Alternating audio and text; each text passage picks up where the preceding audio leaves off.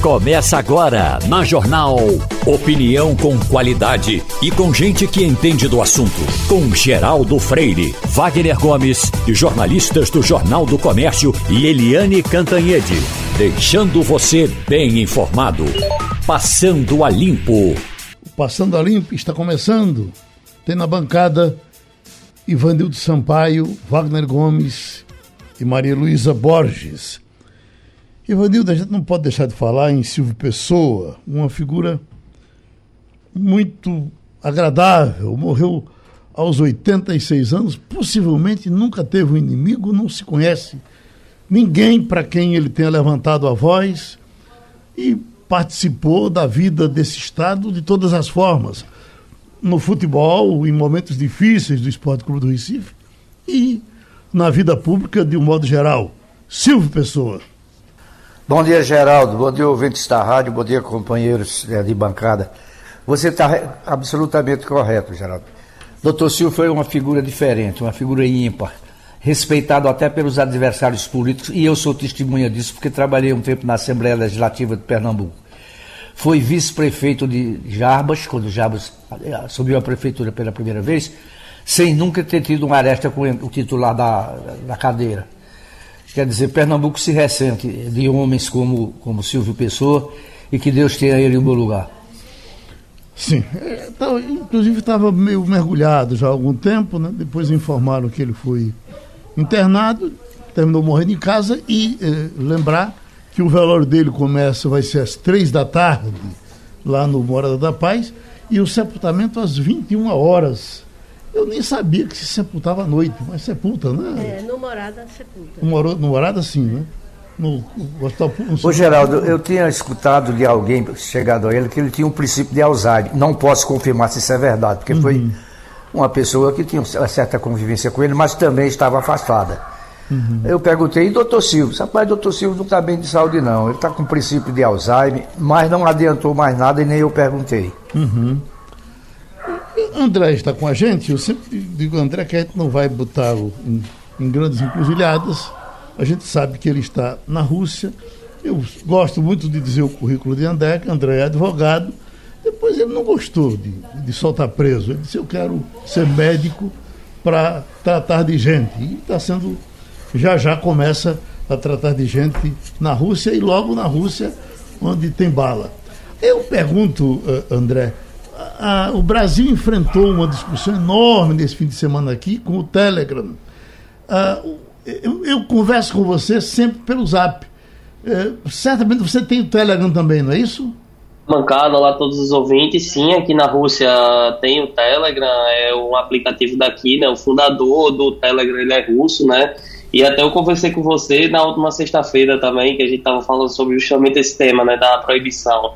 Aqui o Telegram já teve algum tempo bloqueado, é, no entanto, ele já voltou às atividades e foi justamente por atividades é, ilegais que estavam sendo promovidas é, no Telegram. Por isso que ele teve um tempo também aqui, a justiça pediu um tempo para poder investigar justamente as atividades do, do Telegram aqui na Rússia. André, como é que é, se convive aí com a mídia social na Rússia? Essa coisa de fake news, que eh, no Brasil se briga tanto contra e que tem o tempo todo. Mentira na internet também tem o tempo todo. É a mesma coisa aí? Aqui também existe muito esse debate nesse sentido de quem é, promove as notícias. E é justamente isso, e até as punições para quem promove fake news são bem pesadas. Uhum. Wagner? Ô André, como é que tá a vida aí? Eu estudei muito a União Soviética, era no meu tempo de colégio, de escola, eu tinha muito interesse também. E eu sei que muito daquele resquício, muito daquela, daquela rixa que existia, melhor dizendo, entre é, é, comunistas e, e, capitalistas ainda existiu. Inclusive quando nosso pessoal foi para a Copa aí em 2014, aliás, 2018 a Copa da Rússia, o pessoal ainda dizia, olha, de muita gente lá na Rússia não fala inglês porque tem ainda uma rixa com os Estados Unidos. E com a saída desses investimentos todos na Rússia, o pessoal está sentindo falta de uma McDonald's, de uma Burger King, alguma coisa desse tipo ou não? Bom dia para você. Fábio, em primeiro lugar, eu quero até te pedir desculpas é, por não ter podido falar antes é, com você enquanto o Geraldo esteve de férias. É, justamente foi por conta que eu estava bastante ocupado aqui com a, algumas disciplinas da faculdade. Em relação à questão dos impactos, Fagner, é, eu acho ainda muito cedo para falar algo sobre qualquer tipo de impacto agora nesse momento. Por quê? É, as coisas que estão acontecendo ainda são muito recentes e eu acho que sim o impacto vai ser sentido mais para frente quando, por exemplo, as pessoas derem conta que realmente é, vai faltar uma coisa ou outra, porque, por exemplo, digamos, as grandes empresas que foram embora, é, nesse momento, muitos revendedores ainda têm, né? O, o, estoque daquelas, é, da, daqueles produtos. Eu acho que realmente o impacto a gente vai sentir daqui a algum tempo quando é, esse estoque ele acabar e não ter a oportunidade de reposição. André, você acabou de me entregar porque eu sou seu empresário e Wagner me disse que tinha tentado falar com você e você não estava aparecendo, Wagner, ele foi para a guerra. Ele me disse que ia lutar. Ô, Geraldo, mas me permita dizer, André, que eu, é, é, eu entendo perfeitamente a posição dele, inclusive coloquei isso para nossa produção. Olha, vamos deixar André bem à vontade. Se ele se sentir seguro para falar, fique bem à vontade, mas a gente não quer deixar. Eu queria te perguntar o seguinte, André: se, por exemplo, você tem, tem o Zap, tem o Telegram. Uh, uh, uh, e o que se diz é que vocês não têm a informação correta aí dentro. Eu pergunto, é possível você estar sabendo das coisas que acontecem na Rússia ou, na verdade, é, tem, um, tem um turbante por cima? Busco até me informar pelos dois lados, né, da, da tanto da mídia ocidental quanto da mídia daqui, justamente para formar minha, minha opinião sobre, sobre, o assunto, sobre o assunto e poder discutir, né? É, então, por exemplo, eu sempre acesso tanto as mídias ocidentais quanto as mídias daqui, justamente para entrar no consenso para saber justamente aquilo que, que tem fundamento, entendeu? Uhum. Então, assim, eu, eu, busco me informar sempre dos dois lados. Uhum. Malu? É, eu, tenho, eu tenho duas dúvidas, André, assim, muito de, de ordem prática, uma delas é a questão do, do sistema financeiro. Com a, a, o embargo de Visa, Mastercard, o que se noticiou aqui no Ocidente é que um sistema chinês iria substituir a esse sistema financeiro. Eu queria saber se isso já está operacional, se a população está usando, se encontrou alguma dificuldade, como é que está esse dia a dia. E a outra curiosidade que eu tenho é no final de semana, a, a, a, a mídia aqui, de uma maneira geral, é, transmitiu trechos de um, pronunciamento que Putin fez é, de, na, na hora de uma partida esportiva. E aí eu queria muito entender como é que, como é que o russo comum é, comenta, como é, que, como é que esse pronunciamento repercutiu é, na vida das pessoas. Luísa, respondendo à tua primeira pergunta, é, os cartões Visa e Mastercard que ainda estão aqui, não são. É, o que está havendo é o seguinte: a situação. Quem já tem cartão Visa e Mastercard continua usando ele de maneira física já que os métodos de, de pagamento sem contato eles não estão funcionando mais. Mas os cartões de maneira física eles ainda funcionam. O que está sendo substituído aqui é justamente uma bandeira de cartão chamada Mir, que é uma bandeira local daqui da Rússia, e que ela sim funciona no, nos métodos de pagamento por aproximação do celular. E justamente ela tá, os novos cartões estão sendo todos emitidos através dessa bandeira. E essa bandeira, ela justamente vai fazer uma conexão com a bandeira lá chinesa, que eu não me recordo bem o nome. Então, eles vão fazer essa ligação justamente para ter uma abrangência maior. É, em relação à segunda pergunta, é, assim como no Brasil, né, todos os discursos é, aqui eles são mostrados em rede nacional. Então, é, sempre tem uma abrangência. Mas assim, o que eu vejo aqui é que as pessoas, em relação à política, elas têm mais a sua opinião, no entanto,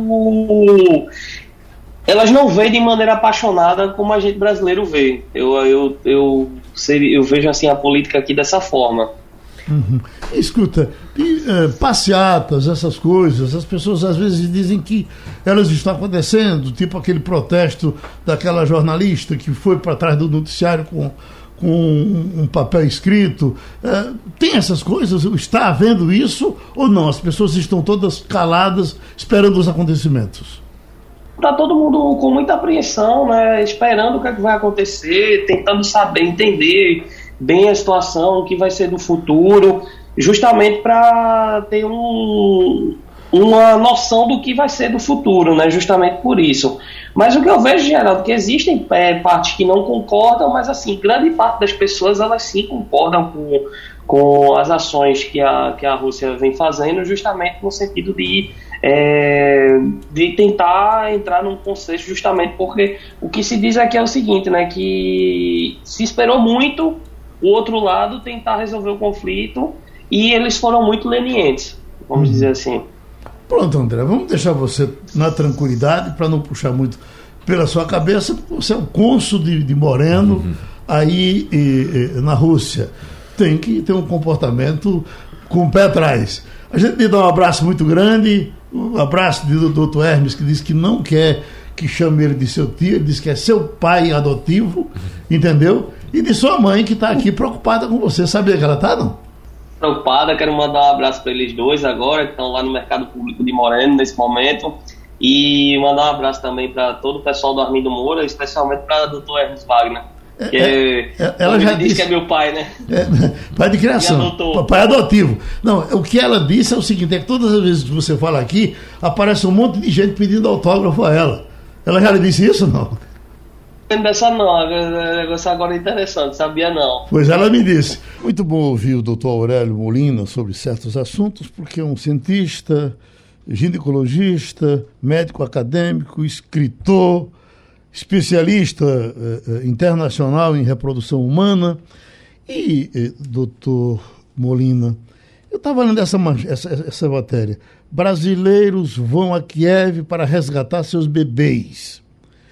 Quando você se aprofunda, é um negócio uh, uh, impressionante. Em diversos países isso é proibido, mas em, em, na Ucrânia eles usam uh, uma espécie de produção industrial. Eles têm clínicas que cuidam de mulheres e as mulheres ficam fazendo, pegando material do mundo todo e reproduzindo crianças para esse mundo todo. Pois não, Wagner?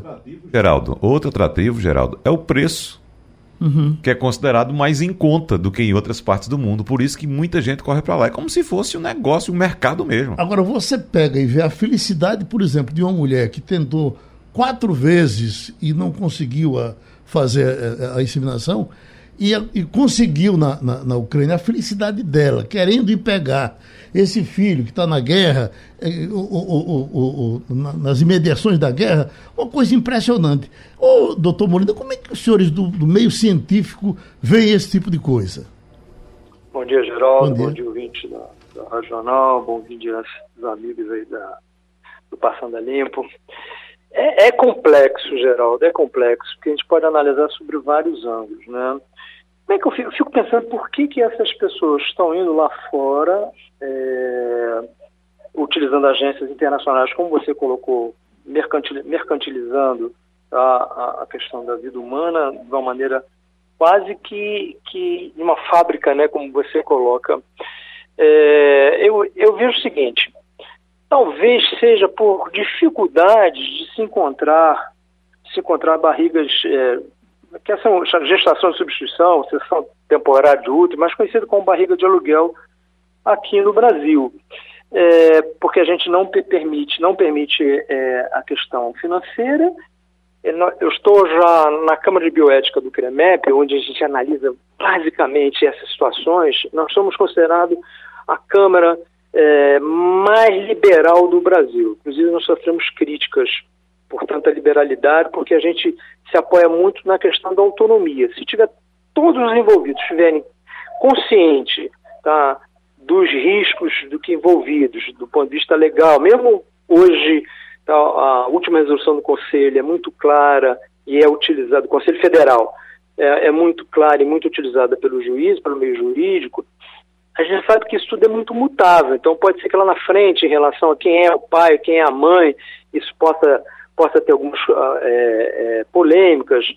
É, mas a gente é muito liberal e, e não, não, não, praticamente não interfere em nenhuma das decisões tomadas, né, da, da mulher que está cedendo o útero, mesmo com algumas situações a gente suspeita que há algum comércio envolvido, algumas não é nosso papel fazer a investigação policial, Mesmo nesses casos, a gente, se todo mundo tiver consciente do risco, a gente libera.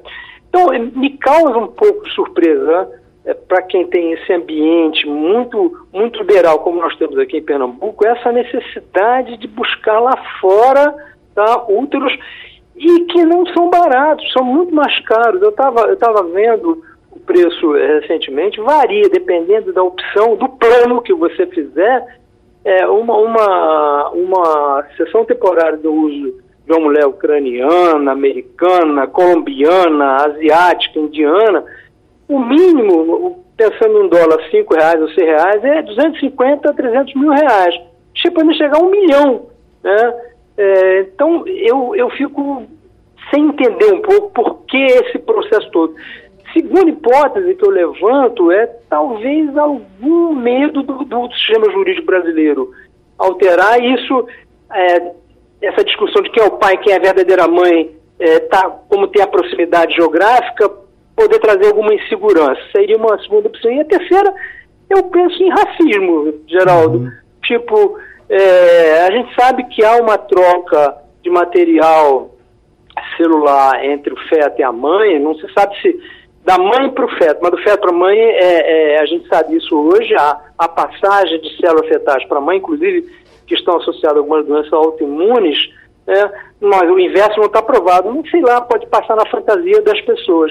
Mas realmente me causa, me causa estranheza é, o volume, é, o preço, dentro do contexto brasileiro, que, como, tudo bem, aqui o CREME, o Conselho Regional de Medicina de Pernambuco, nós da Câmara Bioética, somos muito flexíveis, né, valorizando muito o respeito pela opinião dos envolvidos.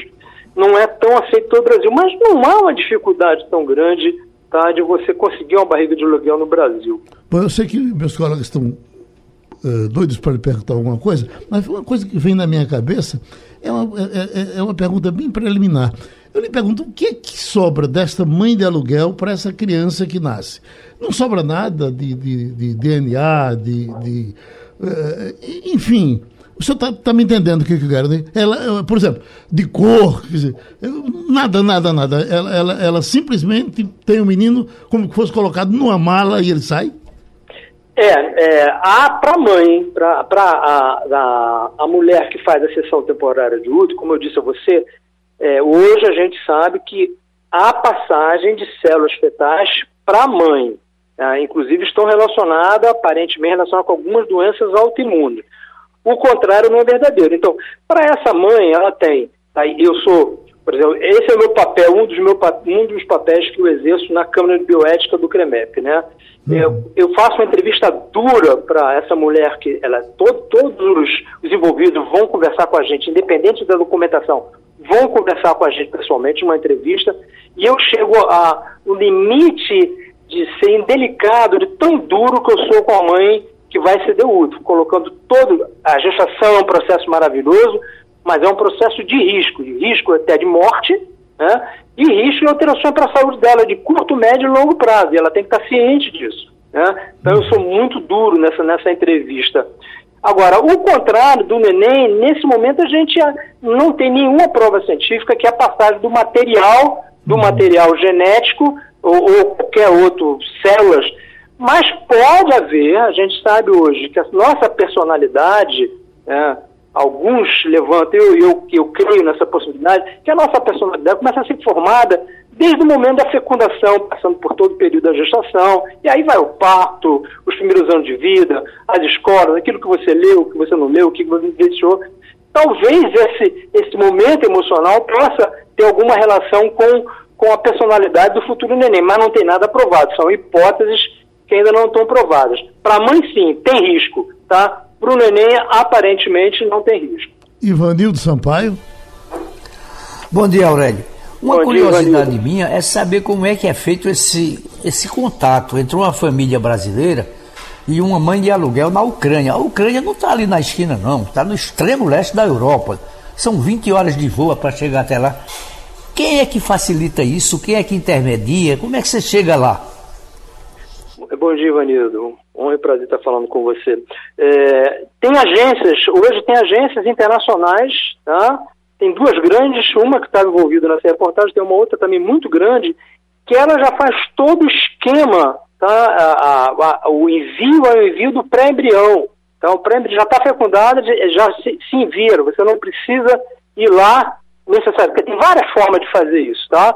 Mas a princípio você pode mandar o pré-embrião, né? Você faz a fecundação in vitro aqui e manda o material, né? O material, que eu acho que esse é que é um, um dos grandes problemas, Vanildo, é, chamar isso de material. É um pré-embrião, né? E aí tem todo o conceito de dignidade da vida humana, tá?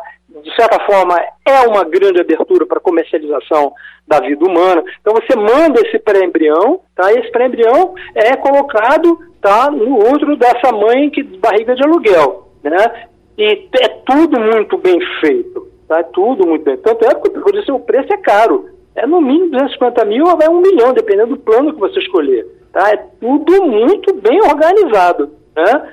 É, mas tem essas agências intermediárias, tá? Eu conheço pelo menos três, né? Que estão lucrando muito e você está vendo que a mesma não plana, ela tem opção, todas as, as que eu conheço têm opção de mães americanas, mães colombianas, mães da Geórgia, mães da Ucrânia, mães da África do Sul, é, mães não, é, sessão temporária de outro de aluguel, né? Sessão temporária, temporária do outro.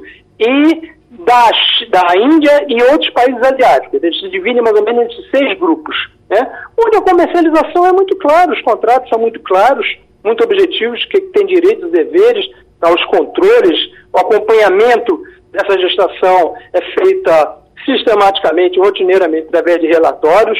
Né? Então, é, do ponto de vista prático, não está tendo um problema, não ser na hora tem que ir lá buscar o neném depois. Né? E mais, o governo brasileiro, até onde sei, facilita, tá? facilita essa adoção. Tá? Ele tem uma compreensão é, maior né, de, de aceitação desse processo, tá? e não é uma coisa tão difícil. Tá? Então virou um grande comércio, virou um grande comércio, sem dúvida nenhuma, um grande comércio bem estabelecido, aparentemente funcionando com qualidade. Uhum. O nosso tempo está estourado, mas Maria Luísa, eu estou aqui pensando, eu vi recentemente um, um, um artigozinho na internet com Lima Duarte falando. Lima Duarte está passando dos 91 anos. Uhum. Ele dizendo que teve uma vida no, no interior e, e dizia que a vaca, para dar o leite, ela teria que ter o, o, o bezerrinho amarrado nas pernas, porque senão ela não soltava o leite. E aí o pai dele fazia isso e eles tiravam o leite. E que hoje o leite é tirado com máquinas, de qualquer jeito e tal. Ele diz, olha, esse leite não vem com o amor da vaca. Então essa criança, essa criança vem com o amor da vaca, doutor Molina? olha, eu, eu acho que, que de certa forma sim, né? É, pelo menos o amor é garantido o amor dos pais que estão, vamos dizer assim, alugando essa barriga de aluguel. Acho que uhum. tem, tem, um, tem um contexto novo é, que a gente vai ter que gastar um tempo para analisar as coisas positivas e negativas desse contexto. Eu me lembrei agora de, do Bellinguer, que era, que era senador e um militante da bioética, e o problema é que que a velocidade da tecnologia é tão rápida que quando você está sedimentando conceitos éticos e filosóficos humanísticos, o problema já deixou de ser aquele, é outro. Então, é isso que está acontecendo. A velocidade é tão grande que quando a gente começa a debater já não é mais esse problema, já é outro. Mas faz parte da, da, da evolução da ciência tá? e das transformações da sociedade. São desafios, são grandes desafios. Eu me preocupo muito, muito, muito, muito com a questão da mercantilização da vida humana. Eu acho que essa é uma preocupação que a gente deve ter, aquela história abriu a porteira, passa a boiada. Uh, até onde a gente vai chegar. Os transhumanos, eu não tenho dúvida, com, com o potencial tá, da engenharia genética, que está se aprimorando em velocidade também, também exponencial, eu acho que os nossos netos certamente terão chance de, para os seus filhos, colocarem uma engenharia genética a potencialização dos nossos bisnetos. Outra contribuição que tivemos do médico Aurélio Molina, aqui no Passando a Limpo. Passando a Limpo recebe agora, direto de Washington, na Organização Mundial de Saúde, o médico pernambucano, o cientista Jarbas Barbosa, da Organização Mundial de Saúde e da Organização Pan-Americana de Saúde. Eu queria lhe passar uma pergunta que veio de Mário Roberto Melo, que está em Israel. Porque ele disse que por lá já passou a, a, a quinta onda e está para chegar a sexta onda de, da, da, da Covid. E aí a pergunta dele é: Essas ondas não se acabam mais, não, doutor, doutor Jarbas? Bom dia, Geraldo. Geraldo, enquanto houver circulação do vírus, nós podemos ter novas ondas, né? principalmente quando ocorre uma das duas mudanças. Ou surge uma nova variante, né? como quando surgiu a, a gama, né? nós tivemos uma onda, quando surgiu a delta, tivemos outra, quando surgiu a ômicron, tivemos outra. A outra condição é quando um país, vamos dizer assim, relaxa né, as medidas é, de uma vez, a gente pode ter também um crescimento da transmissão. Então, é esperado mesmo que aconteçam esse crescimento e por isso é importante que cada país mantenha um sistema de vigilância muito ativo para identificar logo quando começa uma nova onda e aí tomar as medidas necessárias para contê-la. Maria Luísa Borges. Bom dia, doutor Jarbas. É, eu queria saber, com, nesse sistema de vigilância, é, se a, existe algum perigo detectado é, é, em ascensão, porque a sensação que se tem no Brasil, depois da passagem da variante Ômicron, é que a Covid acabou. Há uma pressão até para um relaxamento total das medidas. Mas a gente ouve notícias sobre a China, a gente ouve notícias até aqui mesmo no norte do país. Como é que esse sistema de vigilância global está nos. O que é que ele tem nos apontado com relação a, a, ao que pode vir ainda de Covid por aí? É, é, é, muito importante identificar bem como, como está a situação em cada país, e dentro de um país grande como o Brasil, dentro de cada estado, porque pode variar né, dentro do mesmo país. O que, o que nós temos que, que acompanhar, primeiro, é como anda a transmissão, né, como anda a transmissão na comunidade. O número de casos está aumentando, está diminuindo, o número de mortes, o número de leitos hospitalares ocupados, o percentual de testes para Covid que dá positivo, todos esses indicadores ajudam as autoridades sanitárias é, de cada país a tomar suas decisões. Né? Claro, quando a, a, a transmissão diminui, há uma tendência natural de você relaxar determinadas medidas para diminuir o impacto é, econômico, social que a pandemia produz. Mas é muito importante é, ter em conta que a pandemia não acabou. Né? Ela não acabou. A gente já teve, em outros momentos, essa mesma percepção. Né? Quando uma, uma onda, digamos assim, começa a declinar, muitas vezes as pessoas acham que a pandemia foi embora. E aí depois surgiu uma nova variante que colocou a transmissão de novo lá nas alturas. Então, até que a gente tenha uma, um controle definitivo, e isso não parece estar nos próximos meses, digamos assim, os países vão ter que manter a vigilância, né, manter essas medidas e dosar a, as medidas que vão adotando de maneira correspondente à intensidade da transmissão. País que está com a transmissão baixíssima, tem muita gente já, um percentual muito alto, 90% da população está vacinada, ele pode, claro, ir relaxando as medidas e, e vai monitorando. Se começa de novo a crescer, dá um passo atrás. Isso vai ser o futuro que nós temos, pelo menos nos próximos meses.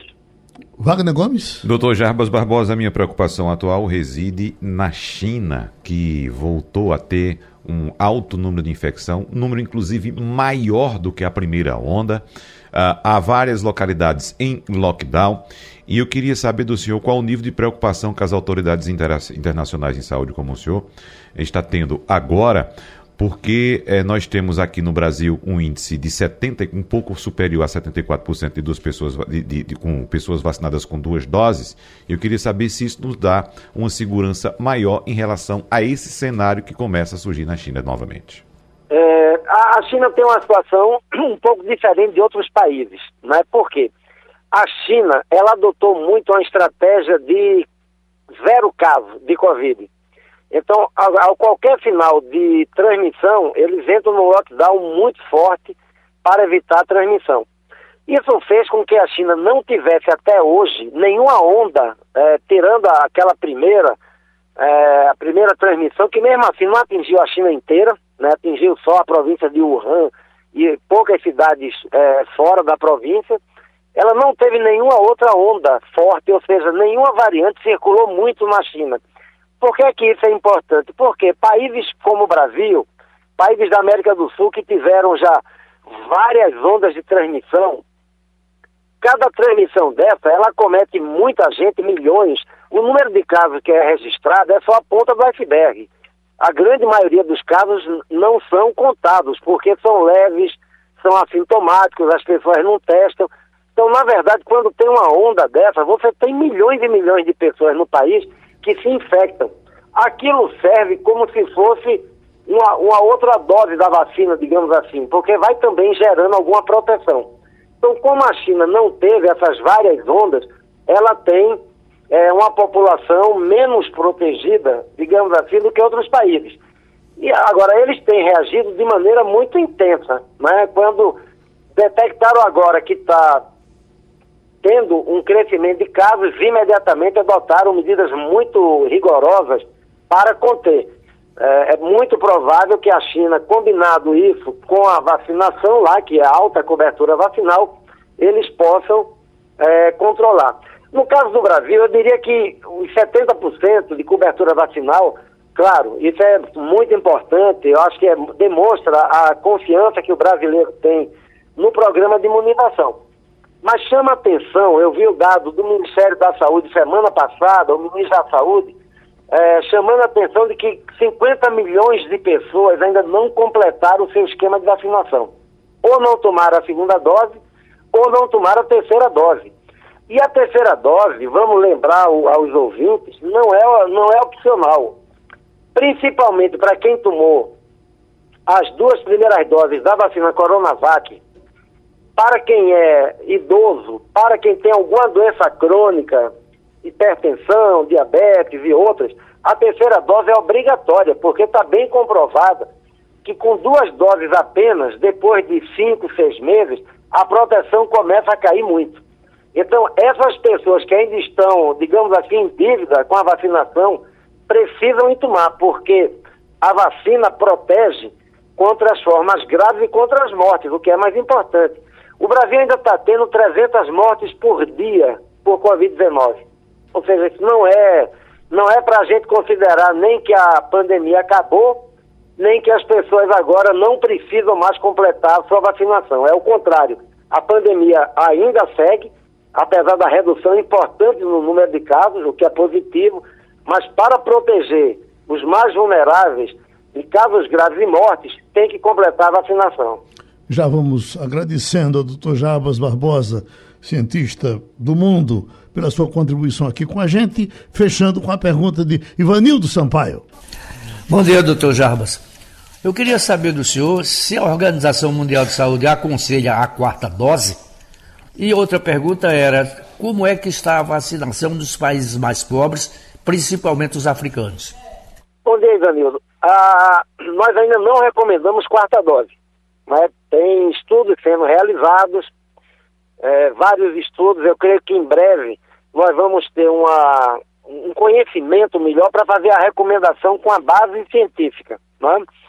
É, seguramente que isso vai variar para cada vacina. Tem vacina que nitidamente ela, ela produz uma proteção mais prolongada que outras.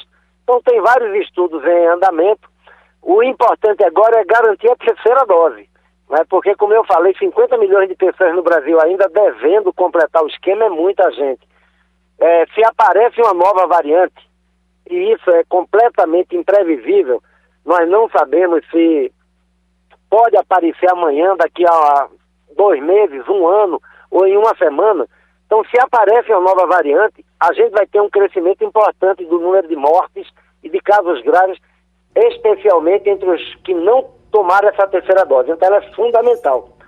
A, a, vacinação vai crescendo nos países mais pobres ainda num ritmo menor do que deveria.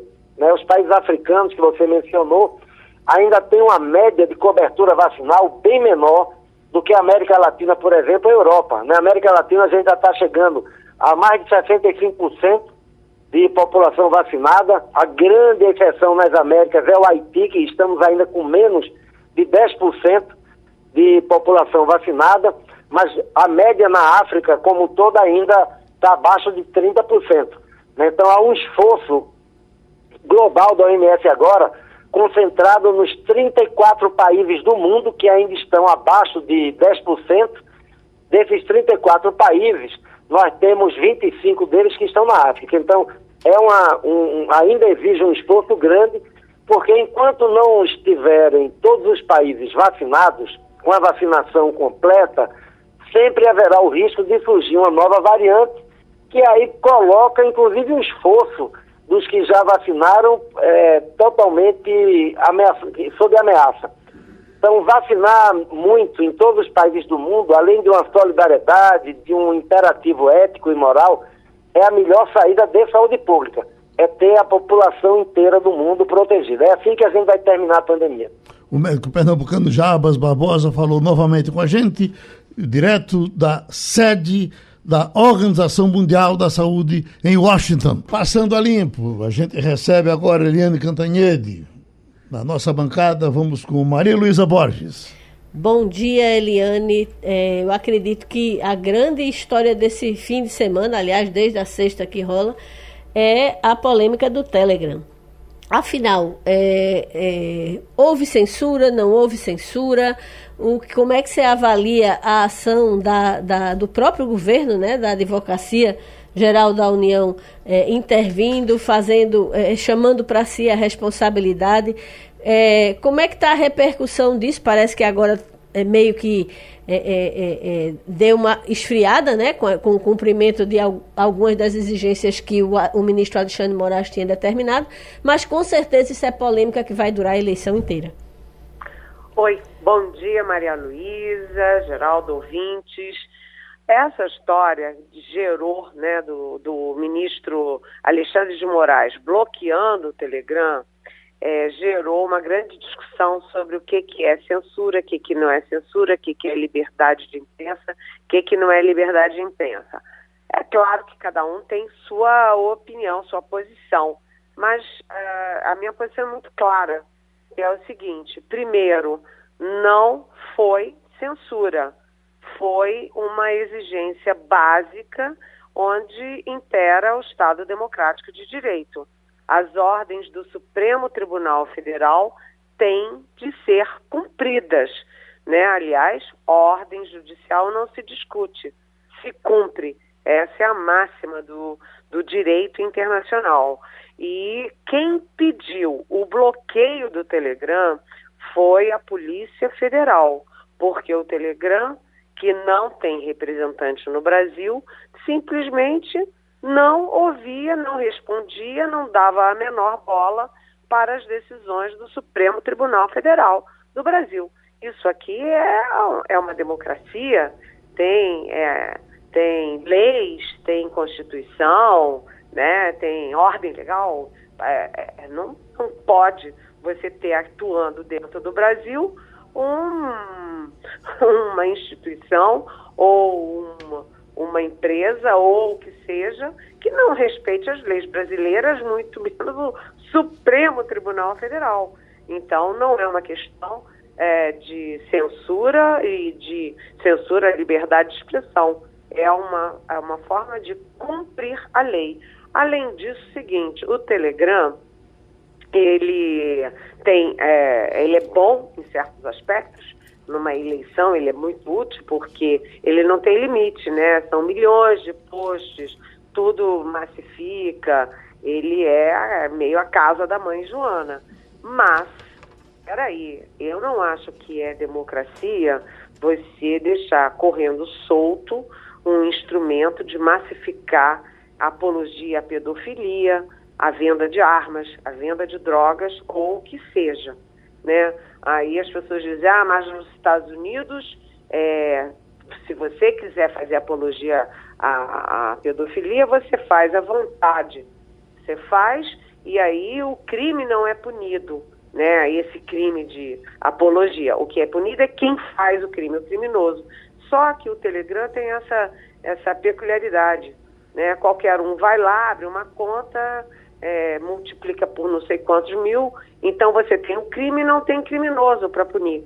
Além disso, seguinte, o que é bom para os Estados Unidos não é necessariamente bom para o Brasil. Aliás, não é necessário bom para o mundo inteiro. Então, acho que do ponto de vista da discussão é, teórica sobre isso, a posição é muito clara. Né? Você não pode ter no Brasil uh, um, um, instrumento, uma, um instrumento poderoso como o Telegram, fazendo o que bem entende e sem cumprir ordem judicial. O ministro Alexandre de Moraes é, voltou atrás, voltou atrás não, decidiu suspender o bloqueio no fim de semana, depois que o Telegram é, cumpriu as ordens, tirou do ar é, posts que eram fake news, inclusive do presidente Jair Bolsonaro, que insiste em divulgar né, o vazamento ilegal, é, o que é ilegal é criminoso, é, de uma investigação sigilosa da Polícia Federal. E, além disso, usando esse vazamento sigiloso de forma ilícita, porque deturpando a investigação. A investigação é sobre investigação é, numa, numa tentativa de invasão do sistema do TSE e o presidente diz que foi uma invasão, é uma investigação de invasão nas urnas eletrônicas, no resultado das urnas eletrônicas. Não é. Ele mistura uma coisa com a outra para confundir e difundir fake news. Então agora o Telegram atendeu as ordens e ok, o Alexandre de Moraes suspendeu o bloqueio. Eu acho que está correto, foi correta a decisão. Helena, só para fechar, porque é, tem, na mídia social, eu li alguma coisa dizendo que o ministro amarelou, a pressão foi muito grande e ele amarelou. Você não confirma isso? Não, de jeito nenhum. Você pode conversar com o ministro, com o Supremo, com os advogados, com os envolvidos. O ministro não amarelou, até porque a gente conhece Alexandre de Moraes, né? Se alguém que tem ali no Supremo que não amarela é o Alexandre de Moraes. Ele, quando põe uma primeira, ele põe a segunda e vai em frente.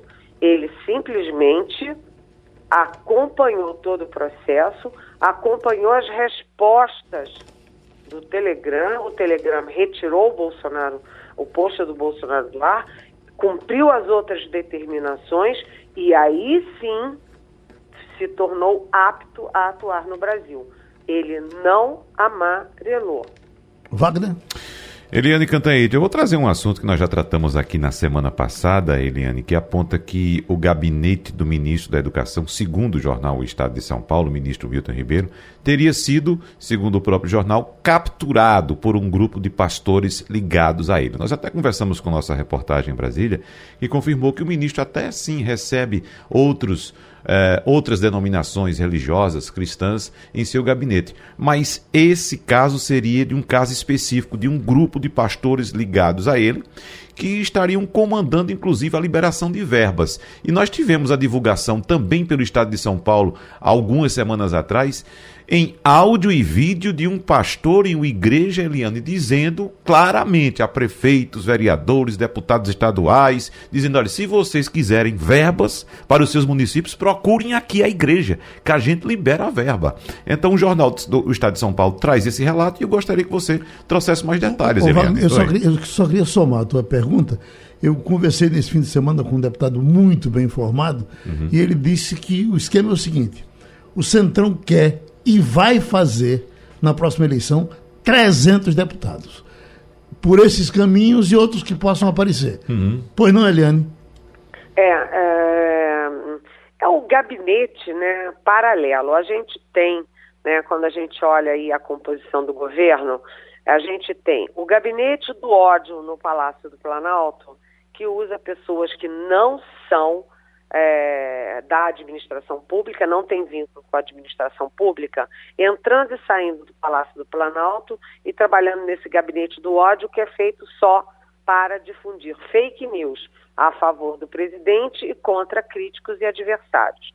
Você tem o gabinete paralelo é, que ficou muito claro, claríssimo na CPI da pandemia, que bypassa o Ministério da Saúde para é, definir política de Estado, é, é, é inclusive é, distribuindo né, cloroquina para a Covid-19. Aliás, ninguém mais fala em cloroquina para Covid, né? mas eram pessoas desse gabinete paralelo num palácio que não tinham vínculos com a administração pública, ir mandando e desmandando, né? Você tem um gabinete também secreto que cuida do orçamento secreto, que distribui verbas a rodo para prefeituras, sem dizer para quem, para o quê, como, quem liberou. É, são já três gabinetes paralelos. Agora se descobre o quarto, que é o gabinete do culto, que eu estou chamando de gabinete é, inculto ou oculto no MEC. Como que você tem dois pastores ligados ao ministro, dois pastores que não têm vínculo nenhum com a administração e que andam para lá e para cá em jatinho da FAB para é, fazer negociação com prefeitos e oferecendo abrir as portas do MEC para prefeito. Como que esses dois pastores participaram de 22 reuniões oficiais do MEC, 17, aliás, 19 delas com a presença do ministro Milton Ribeiro, que é pastor. Como é que pode uma coisa dessas? Então, a rádio, a nossa rádio jornal, faz reuniões de cúpula e aí vem dois sujeitos que não têm nada a ver com a rádio, que não são da equipe, que não, não são de área nenhuma da empresa e participam, sabem de tudo, tomam nota e viajam para lá e para cá representando a rádio jornal. Isso não existe. Não existe. É ilegal e é imoral. E aí eu acho que tem a ver com isso que o Geraldo falou. Né? Ah, o PL do Bolsonaro, o Bolsonaro já teve uns 10 partidos do PL, agora ele vai concorrer pelo PL e ele está se tornando a maior bancada da Câmara. Então, o PL está é, tá querendo fazer a maior bancada da história lá no Congresso tirando é, deputado, inclusive da base bolsonarista, do PP, do Republicanos e do PSL, que se fundiu ali com o, com o DEM para fazer União Brasil. É, então é tudo pelo Bolsonaro, tudo pelo projeto de poder, inclusive jogar fora as normas, as regras e as leis do país. O que, que é isso? Não pode não, né, gente? Ivanildo Sampaio. Bom dia, Eliane. Eliane, já existe alguma clarificação sobre o nome que vai concorrer com o presidente Bolsonaro à vice-presidência? Ou ainda é nebuloso isso? Oi, Ivanildo, bom dia. Olha, tá cada vez mais claro que uh, vai ser o general Braga Neto. Sai o general de quatro estrelas, top da carreira, Hamilton Mourão, que vai se candidatar ao Senado e o candidato provável a vice na chapa do Bolsonaro eh, será o general Braga Neto.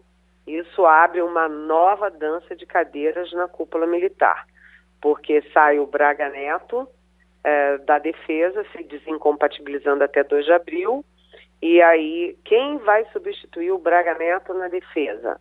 Ah, até agora, o, o candidato mais forte é o comandante do Exército, general também de quatro estrelas, Paulo Sérgio. Mas ainda há uma pressão ali é, na reta final para que seja um, o comandante da Marinha. Para quê? Porque tem muita gente no Exército incomodado com excesso de foco político no Exército. Então, é, general para cá, general para lá, general na vice, general da defesa, é, mas o candidato mais forte ainda é o comandante do Exército, e isso vá, abre a vaga de comando do Exército. O, o Exército já estaria, já está no segundo e estará no terceiro comandante em três anos e meio. E os candidatos mais fortes são o, o, o general Hermano, que é muito, muito querido na, na, nas Forças Armadas e é o segundo cargo na hierarquia, porque ele é chefe do Estado-Maior. Mas ele trabalhou cinco anos com a Dilma Rousseff, como missão, né? Eles não escolhem isso. Eles são colocados e ele trabalhou com a Dilma. Não significa seja dilmista, petista, coisa nenhuma. O Augusto Heleno é general lá, importantíssimo no Palácio, trabalhou com o Collor no Palácio, faz parte da missão militar. Mas o Bolsonaro implicou com Emmanuel o mais, é, mais forte, então, passa a ser o Freire Gomes, que é o chefe do uh, chefe de operações especiais.